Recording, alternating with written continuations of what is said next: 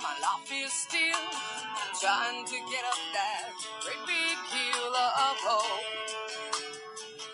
for a destination. I realized quickly when I knew I 嗨，大家好，欢迎来到了今天的减肥不是事儿。今天是全民健身日哈，就是当时是为了纪念北京成功举办奥运会，呃，也是为了倡导全民健身嘛。国务院批准每年八月八号为全民健身日，这是一个好日子哈，大家都欢起来啊。那么经常呢，在喜马拉雅音频啊，包括美拍直播呢，有很多朋友留言哈。这段时间有一个留言呢，呃，频率比较高哈，就说呢，嗯，从开始健身哈，呃，很多人呢都下载了 APP，那么按照上面的训练方式来训练哈，包括营养。那么近期呢，有一位朋友可能出现了腰疼啊，腰不太舒服，后来实在是不受不了了，拍片子说是这个有点腰肌劳损啊，他说可能就是练那个练的吧，然后说有对这个 APP 有什么看法哈？怎么说呢？这个，那我说，那你，那你如果从来没有健身过的话，你为什么不去健身房？嗯，这个请私教上私教课呢？哈，先进行个体态评估，先看看咱们身体允不允许做某些动作的这个演练啊，有的强度能不能做啊？包括一些体成分分析啊，让教练给你看一看，然后再做训练计划安排，不好吗？啊，那为什么要上来就下 APP？这个，那那那这么就放心吗？嗯，这个回答呢，他们怎么说的？大家回答的意思好像有的说吧，就觉得好像不太放心啊；有的说这个钱嘛，呃，挺贵的哈，这东西啊，确实挺贵。另外一个呢，有一朋友说呢，这个花万把块钱啊，倒也无所谓哈。呃，毕竟自己的身体比那个私家车值钱，一年的这个车的保养费恐怕也不止一万哈。呃，给自己投点资，花点一万多块钱花在身上保养保养身体也无所谓。说是对教练不放心，我怎么回事？那他说这个之前这个头三个月还是一块健身的小白呢，这个上一个培训机构上两三个月回来以后换身衣服，成高级私人教练了。他要给我做康复，让我买课，我可不是花这个冤枉钱，我可知道怎么回事啊！我说这个只是个别的情况啊，慢慢就好了，不是这样的哈。其实随着网络的发展和普及啊，这个。各大健身 APP 哈，被咱们的健身爱好者，尤其是小白哈，啊广泛下载。那么确实是方便，方便哈。呃，其实方便的同时呢，也引发了很多思考啊。比方说，这个有了健身 APP 了，就不用请教练了啊。这个，那么很多有的教练也比较担心啊。那么这么发展下去以后，APP 的发展和普及，对这个教练的工作这个市场的冲击很大呀，是吧？是不是让 教练们的工作不保，前途担忧了呢？要单从经济角度考虑哈，A P P 呢它是免费的，那么去健身房找教练呢是消费的，并且呢这个健身 A P P 呢，这个包括包括我的这微信视频哈，我微信平台上有大量的视频嘛，二百多集，而且还在不断上传哈，一些运动视频呢、康复视频的哈，还有一些矫正视频都很多。那么这些视频呢，包括这 A P P 呢，它可以重复播放，哎，对一些动作我可以不停的看，重复的看。那么健身教练指导呢？它是以课进行的，它是一次性的。要想继续学习，那就得需要下次呢再去这个 怎么说花钱请私教。那么单从这一点上来说，那肯定是 A P P 啊，包括那视频，肯定的优势那是比较明显的。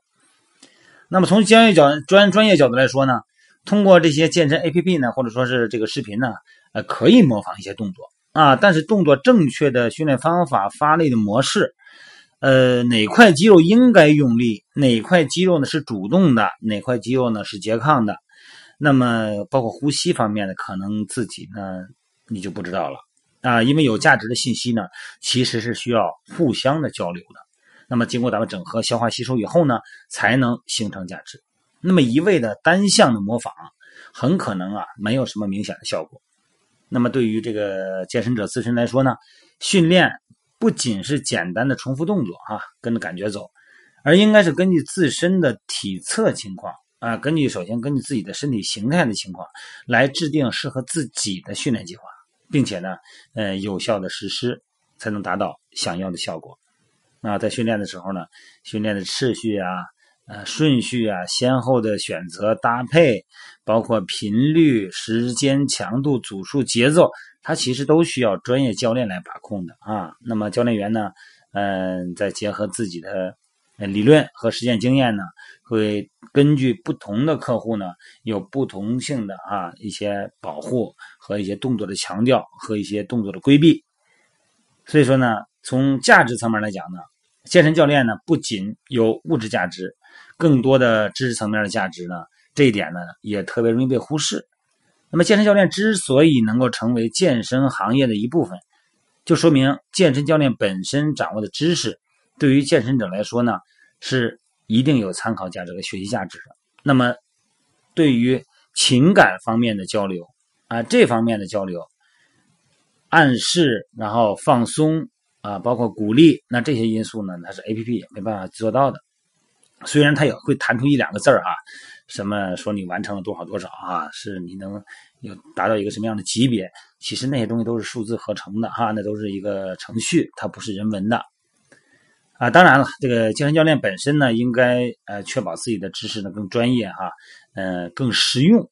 那么从时效层面来讲呢，单纯的跟着 A P P 学呢。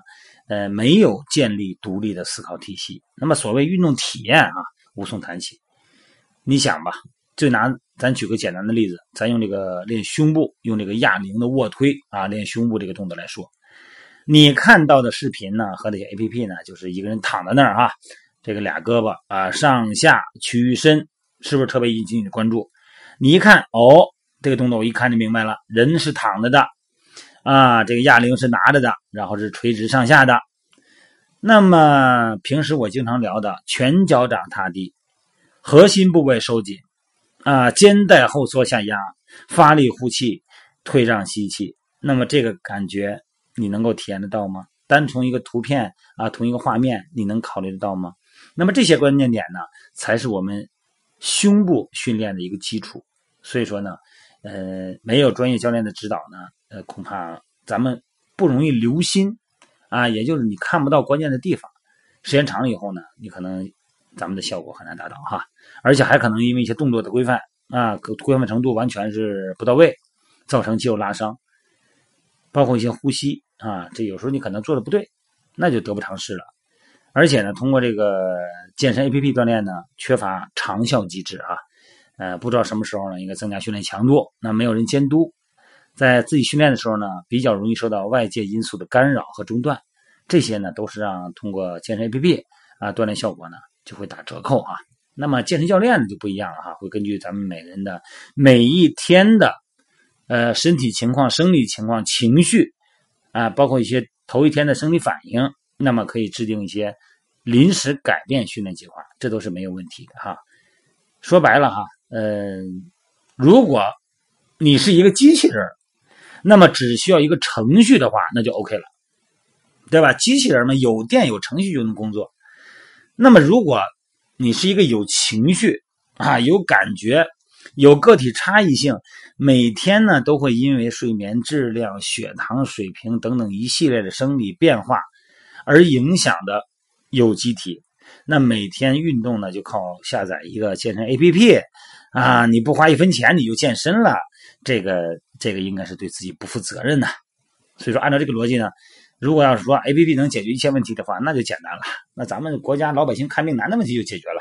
你想啊，你直接下载一个诊断 A P P 啊，输入你哪儿不舒服，然后直接程序给你开药，直接连接到小哥，快递给你送到家，那多多快啊，那不用排队嘛。那么医院呢，那只需要手术了，只需要外科了，其他的科室全部放学。医学院也简单啊，就不用上那么多课了，你就直接就学外科就完了，是吧？就是一个怎么说，那就是一个就是一个熟练工种了，啊，不需要技术，呃，就是每天开刀就那点活多省事儿，是吧？所以说，要我说啊，这个健身教练呢和健身 APP 作为健身行业的两个等量元素，他们的关系啊不是表面的相生相克，而是长远的相互促进。那么健身 APP 的发展呢，促进健身教练不断的审视自己。提高自己的专业能力和服务水平。那么，健身教练的存在呢，让健身 APP 的内容呢不断的专业化和丰富。那么，两者呢，呃，甭管怎么发展，最后受益的是咱们健身者。健身 APP 呢，它是一个健身教练的一个替代品的话呢，这点是绝对我不同意的。它其实呢，充其量就是一个补充品。一方面呢，APP 短期啊，对这个健身教练的领域呢，多少有点冲击哈。那么另一方面呢，健身 APP 的发展呢，对健身教练是有促进作用的嘛，优胜劣汰嘛。那如果健身教练你要不想淘汰，你就要不断的学习，因为你看。这个健身 APP 的同时呢，你的会员也看健身 APP。如果你还没有健身 APP 里边懂得多的话，那也就等于是没有会员懂得多。没准一两句话就让会员给你问住了，那你的课呢，当然也不可能有人买，或者说呢，也不可能再续课了哈。就是督促我们教练呢要去不断学习啊，扎扎实实的专业。另外一个呢，健身这个 APP 呢，呃，要想不被遗弃。也需要不断的人性化、专业化、丰富化，因为很多的咱们微信平台内容有的也很好哈，包括 A P P 有的可能，但是你下了以后也不用了，慢慢看着看着就不用了，觉得那东西不好沟通，无法交流，你就不用了。所以说，健身 A P P 呢，它也在迭代，也在不断的人性化，让人呢交互更方便。所以说呢，甭管是 A P P 也好。健身教练也罢，它都是健身行业发展到一定阶段的产物。那么，正确的看待、合理的利用，把两者的优势相结合为我们所用，这是一个性价比最高的选择啊！所以说呢，我不知道大家是怎么认为的哈。反正健身教练这个钱呢，包括这个投资吧，包括服装啊、设备、装备，包括这个办卡这些钱，这个钱你该花得花。你想想看，咱们刚才说了，你一辆车一年的保养费多少钱？